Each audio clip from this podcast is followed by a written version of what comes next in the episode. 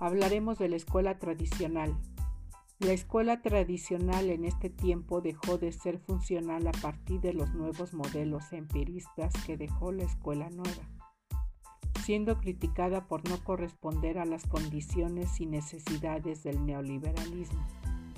pues es impensable tomar el interés como punto de partida en nuevos modelos educativos sin embargo, retomaremos algunas de sus aseveraciones que vale la pena mencionar a pesar de sus fuertes críticas peyorativas que encierra este modelo educativo. Como punto de partida diremos que se centra en el ideal comeniano del siglo XVII refiriéndose a una igualdad de enseñanza,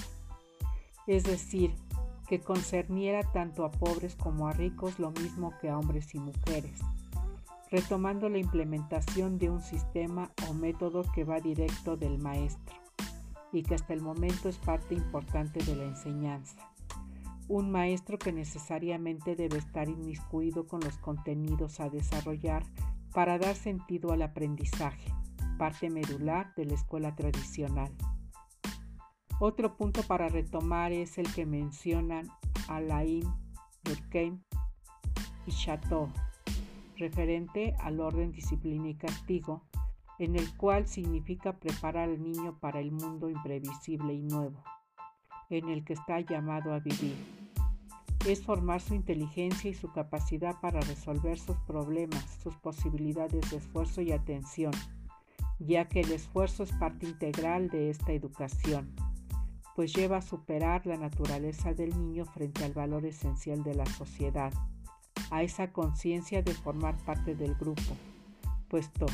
que educar es confrontar al alumno al precio de profundas transformaciones de su tiempo,